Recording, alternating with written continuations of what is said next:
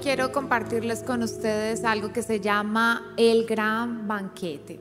Una mujer en Estados Unidos eh, había programado con su novio cómo casarse, así que en Estados Unidos es cultural, es muy cultural que a las mujeres se les den un anillo de diamantes. Las mujeres de aquí dicen, y ellos gastan cantidad de dinero en esto. Dan los hombres, dan un anillo de diamante desde 15 mil dólares en adelante. Se gastan muchísimo dinero en la boda y habían organizado un matrimonio, este matrimonio en uno de los mejores hoteles de la ciudad, con la mejor comida, con el mejor chef y entonces estaban a punto de casarse, pero tuvieron un conflicto y tres días antes se canceló la boda. Tres días antes todo se acabó. Así que la chica estaba dolida, llorando. Le tocó llamar uno a uno y explicarle que ya no iba a haber boda. Pasar por la vergüenza, por esa situación tan difícil. Pero se habían gastado 30 mil dólares solo en la comida, en el hotel se habían gastado 30 mil dólares en la fiesta y no devolvían ese dinero. Así que no sabían qué hacer y para que el dinero no se perdiera, ella toma la decisión de regalarle una noche a todas las personas que vivían en la calle, a hombres y mujeres que eran habitantes de calle. Y entonces una fundación la apoyó y fueron por ellos y les pusieron un vestido nuevo, les pusieron trajes nuevos. Así que estas personas fueron y pasaron la noche más maravillosa en ese hotel. Comieron con el postre y por un momento olvidaron que ellos no vivían en la cárcel. Por un momento ellos olvidaron su situación, no vivían en la calle, perdón. Por un momento olvidaron todas las cosas malas que ellos vivían allí, porque alguien les invitó al gran banquete, a una cena especial. ¿Sabes que eso es lo que Dios hace con nosotros o hizo con nosotros cuando nos llamó a su reino? La Biblia registra que es el gran banquete.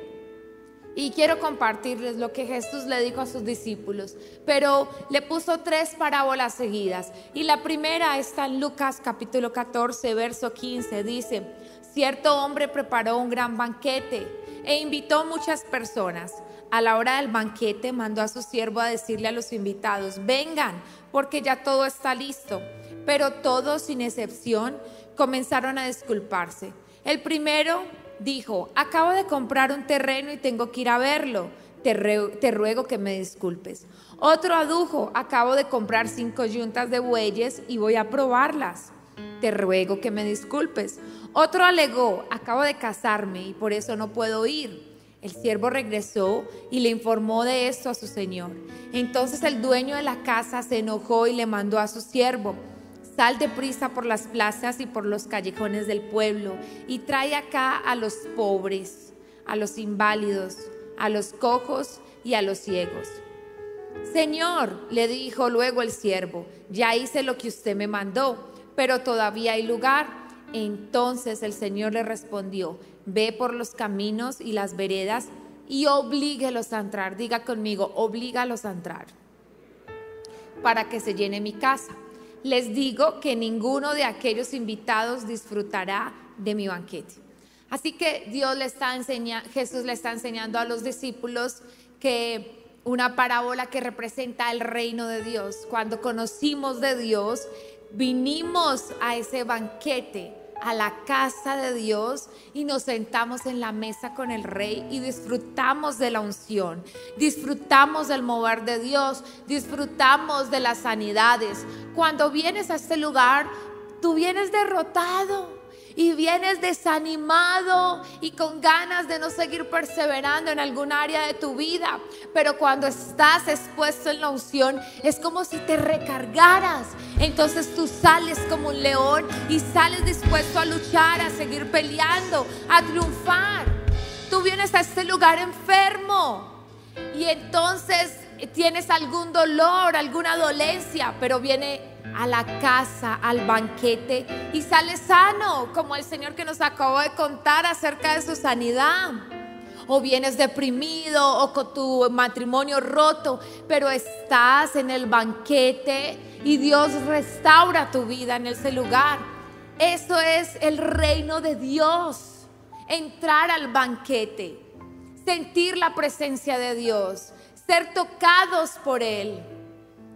Pero resulta que a veces comemos un poco a la mesa y luego nos distraímos.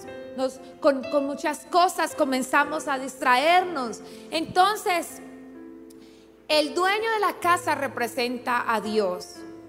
El siervo son los ángeles y los invitados son las personas. El dueño de la casa es Dios trayendo o invitando, mandando invitar para que entren al gran banquete y disfruten de toda esa fiesta. Los ángeles mueven cada ficha y cada ajedrez y usan personas para que puedan conocer de Jesús. ¿Recuerdas cómo conociste a Jesús? Cómo Dios usó un familiar, usó un amigo y pudiste venir a la, a la iglesia y sentir la presencia de Dios. Y entonces, lo primero es que unos empezaron a tener disculpas y decir, no, eh, es que tengo que comprar un terreno y no puedo.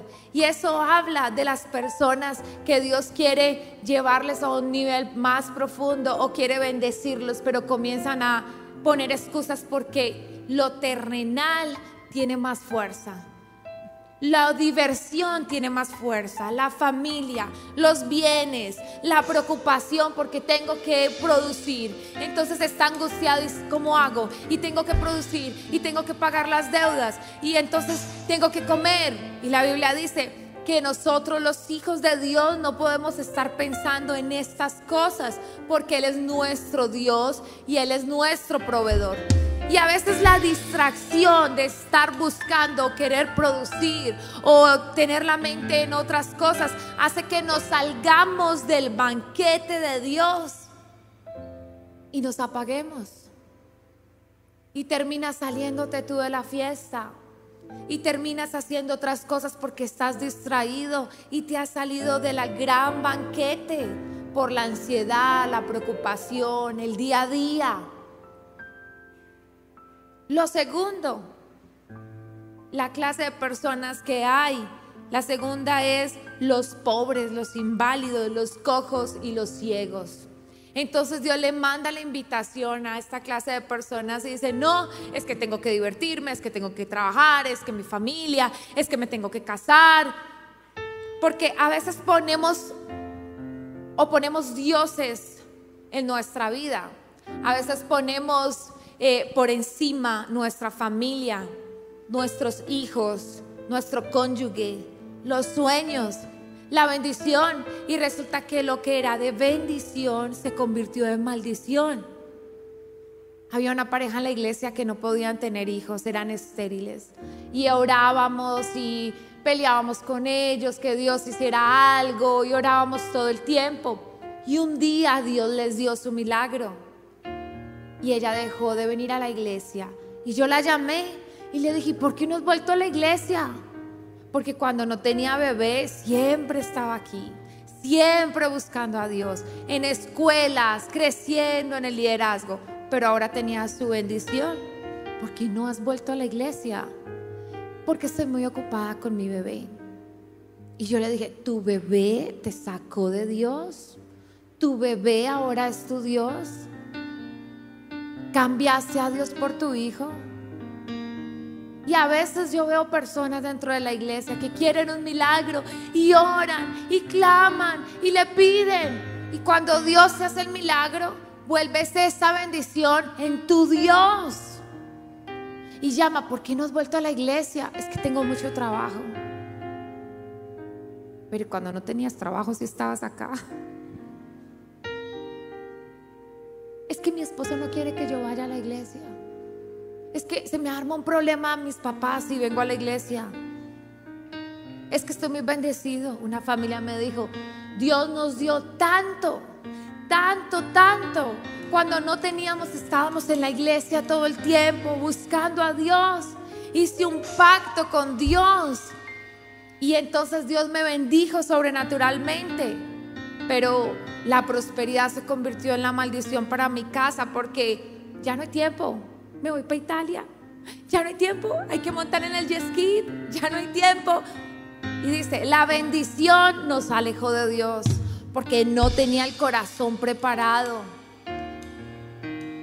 Y entonces hay otra clase de personas que son los pobres, los inválidos, los cojos y los ciegos. Y esta clase de personas son aquellos que salieron de la drogadicción.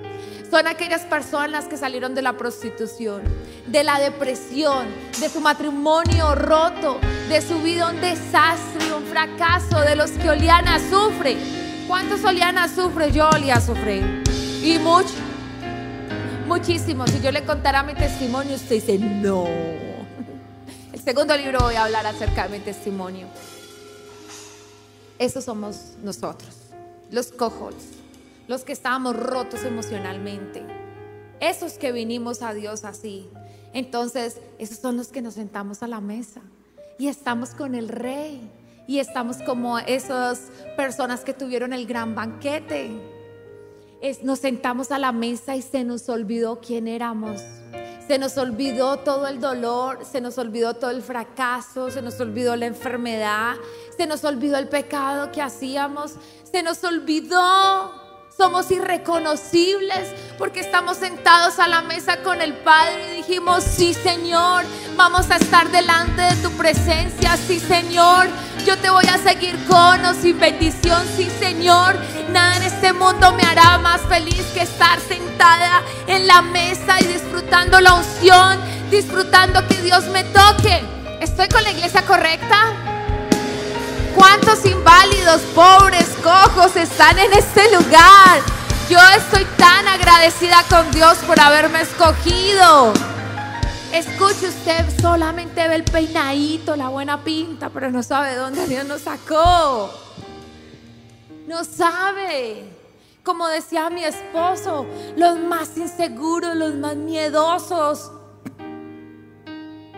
Éramos nosotros los más desechados, los que nadie quería. Pero cuando fuimos invitados a la mesa, dijimos sí. Y jamás cambiaríamos a Dios por la bendición. Jamás. Jamás. Porque entendimos que solo Él nos llena, nos da fuerza, nos da vigor, nos da ímpetu, nos da resiliencia para seguir adelante. Solamente Él nos refresca la presencia de Dios. De lo más vil y menospreciado, de los pobres, cojos, esos son los que escoge Dios. Si tú eres uno de ellos, quiero decirte, Dios va a levantarte, Dios va a usarte, Dios va a empoderarte, Dios va a llenarte de su presencia y vas a hacer cosas maravillosas, porque Dios escoge a lo más vil. Pero hay otros, que es el tercer grupo. Y el tercer grupo, cuando leí esto, Dios me habló. Y yo he leído esto 20 años en el Evangelio y nunca lo había entendido. Y cuando lo leí, Dios me habló y dice, vaya y fuércenlos a entrar. Y recuerde que el siervo representa a los ángeles. Y es el grupo de personas que Dios obliga a sentarse en la mesa. A las personas que las meten en la prueba, obligados a buscar a Dios. Porque Dios llama con lazos de amor. Dios te persigue, Dios usa a tu amigo, Dios usa a tu familiar, para que tú busques a Dios y te sientes a la mesa. Pero resulta que de pronto tú eres terco, testarudo. Dios te, te muestra cuál es el camino y tú eres duro. Entonces Dios la prueba. Y Dios viene diciéndote, deja ese pecado. Y no puedes, la prueba. Entonces Dios viene hablándote y no lo haces, la prueba. Y qué miedo la prueba. Qué miedo. Qué miedo ser procesados por Dios. Pero ¿por qué tenemos que entrar a la prueba para buscar a Dios? Porque tenemos que enfermarnos para buscar a Dios. Porque el matrimonio se tiene que dañar y tener el corazón roto para buscar más a Dios. ¿Por qué dejar las cosas que Dios nos está pidiendo cuando entramos a la prueba financiera? ¿Por qué? Porque tenemos que ser tercos y testarudos. ¿Por qué no aprender al primer llamado y que no nos dobleguen y nos fuercen a entrar? Nos obliguen a entrar al reino. Si tú puedes hacerlo ahora. Una chica vino a, no a este lugar, otro lugar donde estábamos. Y desde que la vi, yo supe que ella se iba a suicidar. Y me acerqué y le dije, tú te ibas a suicidar de la depresión que tienes, pero Dios quiere hacerte libre. Y sintió la presencia de Dios y Dios la tocó sobrenaturalmente, pero no volvió. No volvió. Después me llamaron que en la relación tóxica donde estaba, con la persona que estaba, tuvieron un pleito, se cayó por las escalas y se mató. Y yo, yo dije, si ella hubiera escuchado, si ella hubiera aceptado a Dios, si ella hubiera buscado a Dios, entonces su vida sería otra historia diferente, otra cosa diferente. Una mujer me contó en silla de ruedas, sin sus dos piernas, hace una década me contó que ella venía a la iglesia, buscaba a Dios, pero algo dentro de ella le gustaba más otras cosas.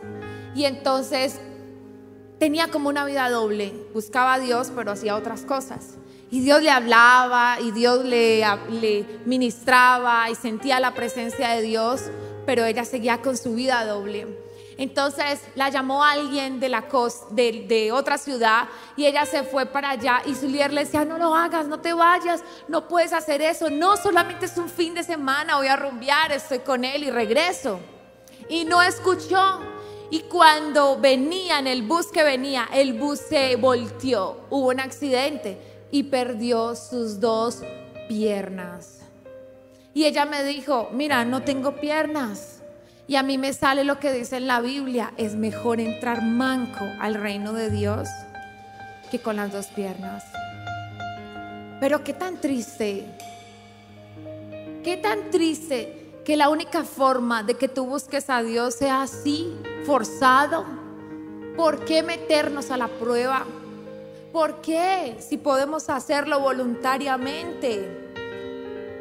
Y entonces tenemos que aprender a ser más dóciles. Y mire lo que sigue, lo siguiente que dice Jesús en el versículo 25. Grandes multitudes seguían a Jesús y se volvió y les dijo, si alguno viene a mí y no sacrifica el amor de su padre y a su madre y a su esposa y a sus hijos y a sus hermanos y a sus hermanas y aún su propia vida, no puede ser mi discípulo. Y el que no cargue su cruz y me siga, no puede ser mi discípulo. No puede. No podemos ser seguidores de Jesús. No podemos ser discípulos de Jesús si tú amas más a tus padres, a tus cónyuge, a tus hijos y los pones por encima. No se puede. Escuche, yo no estoy viniendo a traer división en estos momentos, estoy diciendo, Jesús lo dijo en la Biblia. Jesús dijo que si tú amas más tu familia, entonces no puedes ser su discípulo. Entonces si tu familia te dice, la iglesia o yo, escoja. Si tu cónyuge te dice, Dios o yo, la iglesia o yo, porque es algo camuflado, la iglesia. ¿Y dónde estás buscando a Dios? En la iglesia. Entonces, una mujer en este lugar había crecido muchísimo, de las líderes más fuertes que tenía. Dios la usaba poderosamente, la había sacado de la depresión, Dios le había bendecido y su esposo no le seguía el ritmo. Y su esposo se fue enfriando, enfriando, enfriando. Y me dice, no, él se va, yo me voy primero mi esposo. Y yo le dije, no, primero Dios. Si tú te enfrías igual a Él, entonces Él te va a jalar. Y entonces vas a, va a ser como si Dios nunca te hubiera tocado. Y no hizo caso. y se enfrió igual con él. Porque si no estamos en el lugar peleando, peleando, orando por nuestros familiares, entonces vas a poner a tu familia por encima de Dios. Y un hombre que había conocido a Dios toda su vida terminó cantando rock y música metálica y entonces se apartó drogas, alcohol, mujeres y estaba en México y lo secuestraron a él con toda su banda. Así que llevaba un día secuestrado y estaba aterrorizado. Y entonces eh, en ese momento se puso muy fuerte, discutieron y uno de los eh, secuestradores sacó un arma y se la puso en la cabeza y le dijo, ¿crees en Dios o no? Y él piensa, se le pasa toda su vida por en cuestión de segundos. Obviamente ese hombre no cree en Dios y me va a disparar, no cree en Dios. ¿Será que digo que no creo en Dios? Y entonces él recordó cómo venía a la iglesia, cómo Dios le tocaba, cómo Dios le restauraba, cómo era como el hijo pródigo que se había apartado. Y comienza a llorar y dice, sí, sí creo en Dios, sí, sí creo, sí creo, le he fallado, Dios perdóname. Y sabe lo que dice el secuestrador, te iba a matar si me decías que no. Mi pregunta es, si alguien te pone un arma en la cabeza, niegue a Jesús, ¿tú qué harías? ¿A quién amas más? Porque dice, tienes que amar a Dios por encima de todas las personas, a Dios por encima de tu familia. Una jovencita, yo tenía 16, ella tenía 13 años, venía a la iglesia y su papá la sacaba del pelo y Dios le había tocado tan poderosamente en un encuentro y en la iglesia. Y ella volvía por encima de la vergüenza y el maltrato. Y él volvía y la sacaba del pelo delante de todos. Y nadie podía hacer nada. Y volvía y volvía. Y ella iba y volvía. Adivine quién se cansó. Su papá. Mi pregunta es, ¿estás dispuesto a dar todo por Jesús? ¿Estás dispuesto a buscarle por encima de, por encima de los bienes materiales, por encima de tu diversión, por encima de tu familia, por encima de que te hagan bullying? A mí me decían que tú eres, eres, ¿qué? Evangélica. Sí, evangélica, protestante, como me quiera llamar. Yo sigo a Dios y estoy orgullosa de ser cristiana, porque no me avergüenzo del evangelio, porque es poder de Dios. Iglesia, no te avergüences. No te avergüences de lo que Dios ha puesto en ti. Mi familia me daba un mes para que no volviera a la iglesia. Y mira dónde estoy. Un mes. Un mes. Nadie creía en mí. Pero nadie, por más bullying que me hiciera la familia, pero yo había tenido un encuentro sobrenatural con Dios y no lo iba a perder por nada ni por nadie. No pierdas lo que Dios ha hecho en ti por nadie. Nadie, una mujer me dijo hace poco, escúchame, mi esposo me dijo, Dios o yo. Y me dijo llorando, pastora, cometí el peor error de mi vida. Lo escogí a él y me quedé sin esposo y sin Dios. De nada me sirvió. De nada. De nada. Y yo recuerdo una vez en mi vida que estaba tan herida con un familiar, tan herida, y no lograba como superar esa herida emocional. Y escuché una vez al Espíritu Santo y me dijo, ¿con quién de la Trinidad te relacionas más? Y yo empecé a pensar, Jesús, yo amo a Jesús porque me salvó, me, me lavó los pecados, Él es mi salvador, mi redentor con el Espíritu Santo, Él es mi mejor amigo, tengo una relación bien especial, pero con el Padre yo sí he creído que Él es mi padre porque fui huérfana de papá a los dos años y medio y siempre tuve la frustración en mi vida de no tener un papá. Y cuando Dios por primera vez se muestra como un padre y me restaure, me coloca nuevas vestiduras y me coloca un anillo y me coloca autoridad y me redime y me saca detrás de las ovejas y me pone al frente y me bendice y me usa y me unge Y yo creo que soy su hija y me lo he tomado tan en serio. Yo le pido como una hija, un padre. Y apenas terminé la explicación, entonces el Espíritu Santo me habló y me dijo, el que no deja el amor de su padre, su madre, sus hermanos y sus hermanas, entonces no puede ser mi discípulo. Y me dijo, tu dolor está dañando nuestra relación. Estás poniendo por encima a tu familia que nuestra relación. Y lloré en ese momento, le pedí perdón a Dios y tomé la decisión de sanar rápido. Señor, ayúdame a sanar rápido porque yo quiero tu presencia. ¿Cuántas cosas pueden haber en nuestro corazón que lo ponemos como Dios? ¿Cuántas cosas tú amas más que a Dios? ¿Será que hay una ofensa en tu corazón que te aleja de Dios?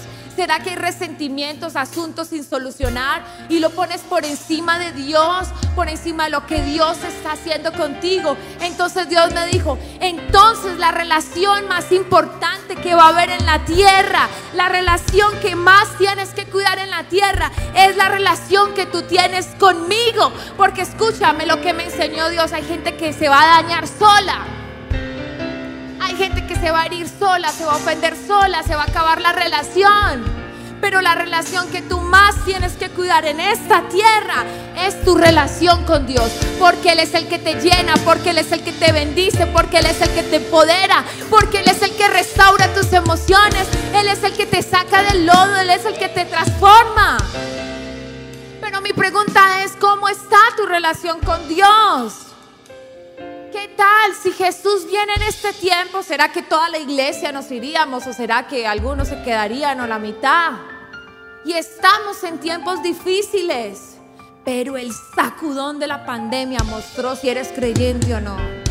El sacudón de la pandemia mostró algunos, no, yo, yo ya me congrego por televisión. Y hay ovejitas que tenemos en otros países que harían lo que fuera por estar en este lugar y buscar y sentir la presencia de Dios. Y por medio de internet reciben milagros porque honran la unción y es por fe y Dios le toca. Pero si tú me dices a mí que vives en Medellín y que ya te congregas solo por transmisión, te enfriaste. Esos son para los que están allá, no para ustedes. nos enfriamos. En esta pandemia se dieron licencias. En esta pandemia gente muy firme que vi caer. En esta pandemia gente que se apagó, que pecó, que volvió atrás, que dañó su relación con Dios y que puso por encima otras cosas. Y Dios nos llama, ama a tu Dios con toda tu mente, con todas tus fuerzas y con todo tu corazón. Nada puede quitar ese lugar en tu corazón. Nada, ni nadie. Nada, la salvación es individual. Dios no tiene suegros, Dios no tiene yernos, Dios no tiene nietos. Tu salvación es individual. Y tienes que cuidarla. Tienes que cuidarlo. Y escuche lo que dijo Jesús. Supongamos, verso 28, supongamos que alguno de ustedes quiere construir una torre. ¿Acaso no se sienta primero a calcular el costo para ver si tiene suficiente dinero para terminarla? Si echa los cimientos y no puede terminarla, todos los que la vean comenzarán a burlarse de él y dirán, este hombre ya no pudo terminar lo que comenzó a construir. Hay un edificio en Sabaneta que cada vez que mi esposo y yo pasamos por ahí, hacemos fuerza y no le dio para terminar la obra. Qué pesar. Ay, Señor, bendícelo. Da pena ajena porque lleva tres años el, el edificio sin poder construir. Y eso es lo que está explicando Jesús cuando tú comienzas una relación con Dios y vienes al banquete, tú tienes que hacer un presupuesto si vas a terminar la carrera o no, si te va a dar para terminar o no, porque tú eres una carta abierta y alrededor de ti hay mucha gente que está viendo y dice, yo quiero ser como él, yo quiero ser como ella. Es que es tan feliz, es que Dios le bendice, es que tiene un matrimonio hermoso, es que como son sus hijos. Pero Si tú caes, caen ellos. Si tú no sigues y terminas la carrera, entonces vas a hacer el hazme reír como el edificio. Entonces van a decir, y no es que era cristiano, y mire cómo está.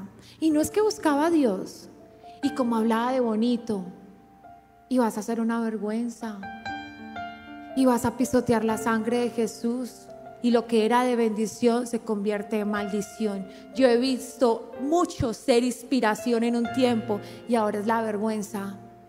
Porque no es como tú empiezas, sino como terminas. No es llegar al éxito, es saber llegar bien al éxito. No es llegar al éxito y llegar solo. No. Y tú tienes gente al lado y Dios te va a demandar a estas personas al lado porque tu testimonio solo habla. Tenemos que terminar la buena carrera y terminarla bien. Terminarla bien. Yo entiendo que estamos en situación difícil, pero escucha, en el, tu peor tiempo, ese tiempo tiene que ser donde tú más buscas a Dios. ¿Estás en la prueba? Pues vengo a tu casa a levantar las manos. Estás en la prueba, Señor, con o sin bendición. Estás pasando momentos difíciles Demuéstrale a Dios que tú estás en este tiempo también. No solo cuando las cosas son buenas. Porque el Evangelio no consiste en comida y bebida. Lo que quiere decir que el Evangelio no consiste en el Evangelio de la prosperidad. Dios va a enriquecerte o Dios va a empoderarte, Dios va... No. Y es un tiempo donde tenemos que cuidar nuestra salvación. Es un tiempo donde nosotros tenemos que buscar más a Dios, porque estamos en los últimos tiempos. Pero no puede ser que estés tan distraído como dice la Biblia y muchos estarán en fiesta, casándose, muchos estarán celebrando y ni siquiera cuando venga la venida de Dios. Tenemos que estar atentos y cambiar, atentos y buscar a Dios. Y entonces tienes que hacer tu presupuesto de la salvación y terminarlo bien. Hay muchos que fueron de influencia y ya es la vergüenza del Evangelio. ¿Quieres saber alguien lo que es? Mire sus redes. Mire quién es. Ahí va a mostrar. Y dice, de la misma manera, cualquiera de ustedes que no renuncie a todos sus bienes, no puede ser mi discípulo.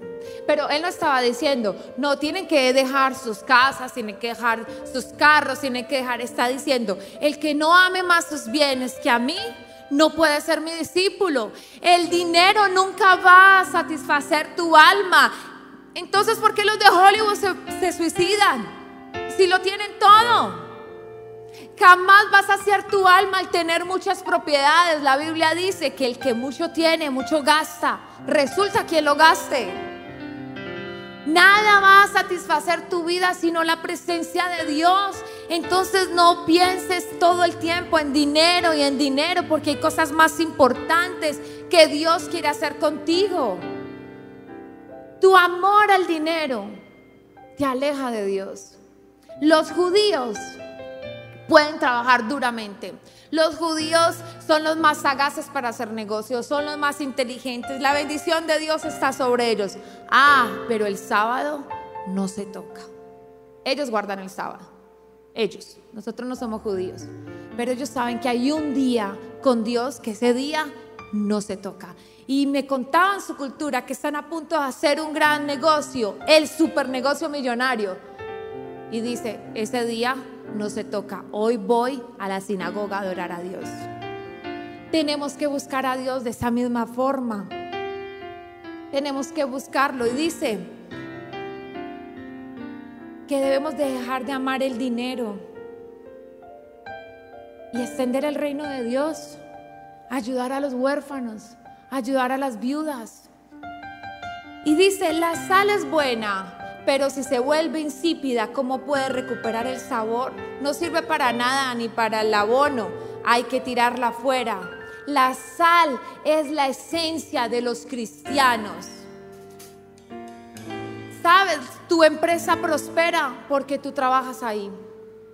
Donde tú vayas prospera porque tú eres sal.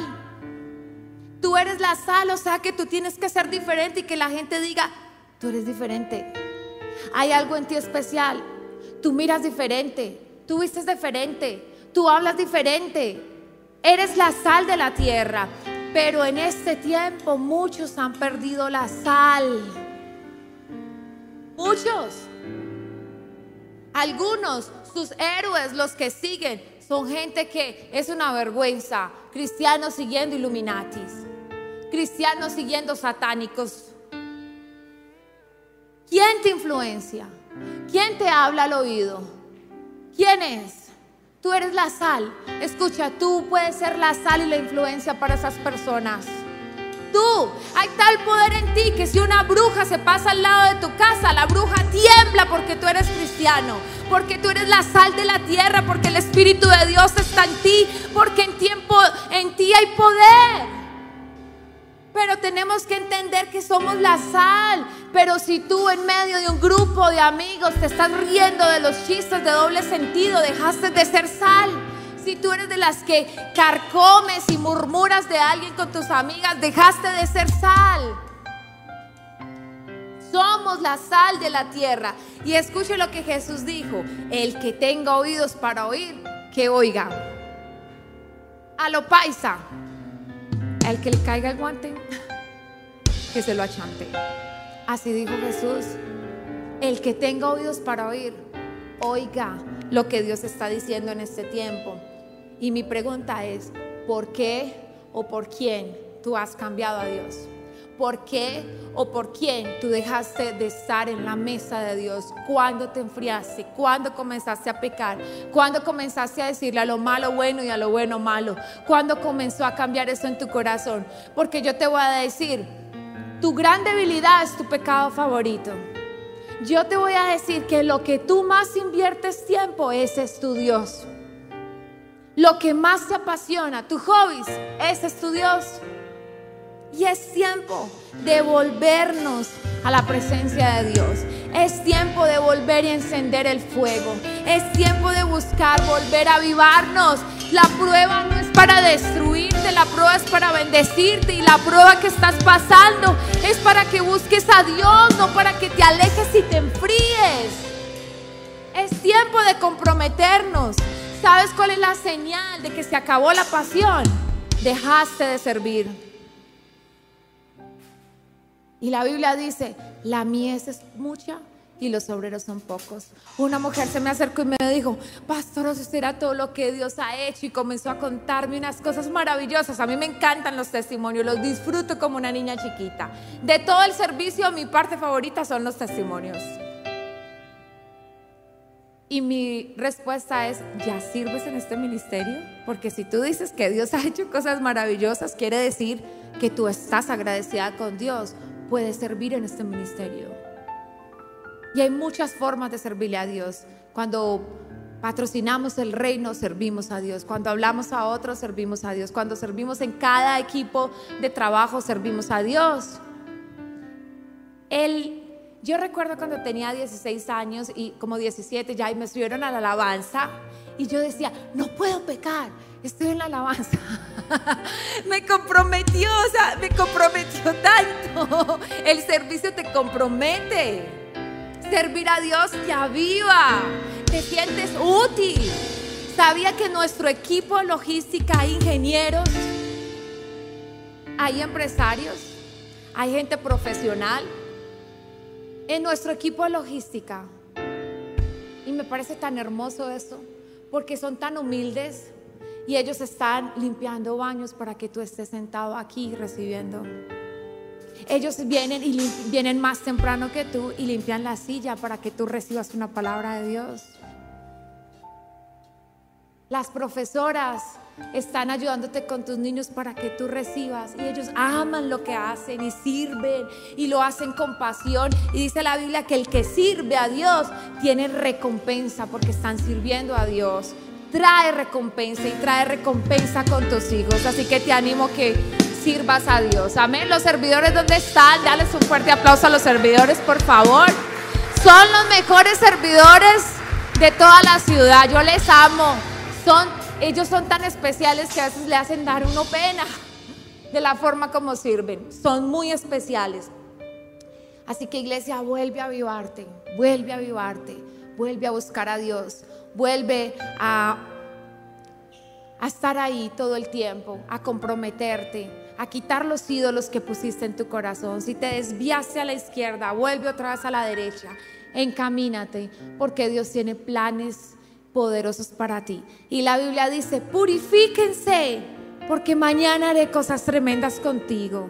Purifiquen su corazón, vuélvasen a Dios con todo su corazón, porque iglesia, el año no se ha acabado. El año no se ha acabado para Dios y Dios va a darnos nuestros sueños cumplidos. Nos va a dar nuestra promesa, nos va a recompensar, nos va a sacar a flote. De esta vamos a salir iglesia y vamos a salir mejores de lo que empezamos la prueba. Vamos a salir llenos del Espíritu Santo y vamos a dar gloria. No me enfermé, no me morí, estoy vivo y voy a conquistar las promesas de Dios. Amén. Así que ponte de pie y vamos a orar porque cosas tremendas Dios tiene para ti. Así que dile, Señor, yo te pido que avives mi corazón. Si te apagaste, si te apartaste, si fallaste, dile, avívame de nuevo, Señor. Aviva mi casa. Reconoce y dice, Señor, perdóname porque me alejé de tu presencia. Perdóname porque le di prioridad a las cosas terrenales, a mi familia, al producir. Perdóname, Señor, si he estado tan distraído. Perdóname si he pecado. Pero yo vengo delante de ti a pedirte que me levantes una vez más. Hoy quiero estar en ese gran banquete. Hoy queremos estar, Señor, delante de ti y olvidar, olvidar nuestro pasado. Queremos ser como ese grupo de pobres, cojos, inválidos. Queremos ser ese grupo que estamos delante de ti, Señor. Sentir tu presencia y ser transformados. Gracias, Espíritu Santo. Gracias, avívanos.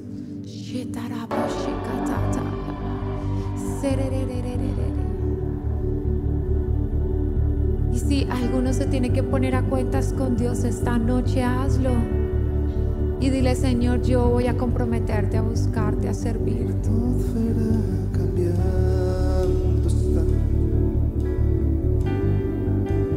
Espíritu está es evidente tu mover. Tu espíritu está aquí. La atmósfera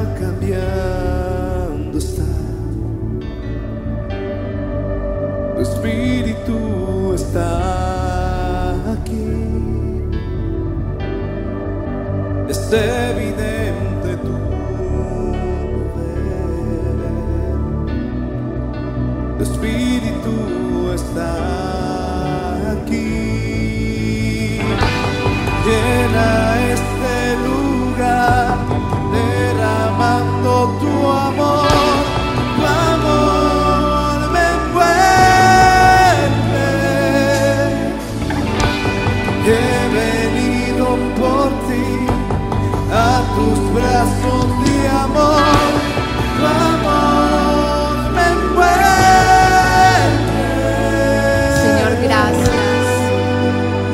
porque nos sentaste a tu mesa, porque tienes cosas poderosas para nosotros, porque quieres bendecirnos. Familia, esta noche les bendecimos con la presencia de Dios. Declaramos que un nuevo fuego viene sobre sus vidas. Declaramos que su espíritu despierta y te avivas, te avivas y comienzas a comprometerte. Declaramos la presencia de Dios reposando sobre ti, sobre tu casa. Les bendecimos familia. SOS. J JD. D1. SOS. The Brotherhood. Sé que es difícil encontrar una mano que te levante si has caído. Una voz que te aliente estando afligido. Alguien que te ayude a caminar herido puedas más.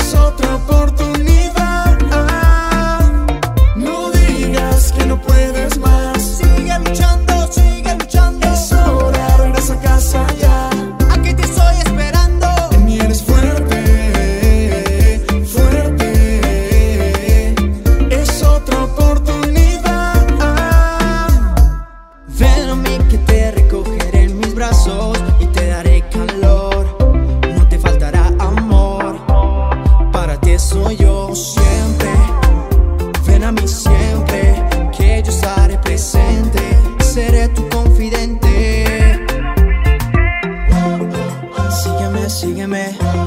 Levántate, levántate. En mí eres fuerte.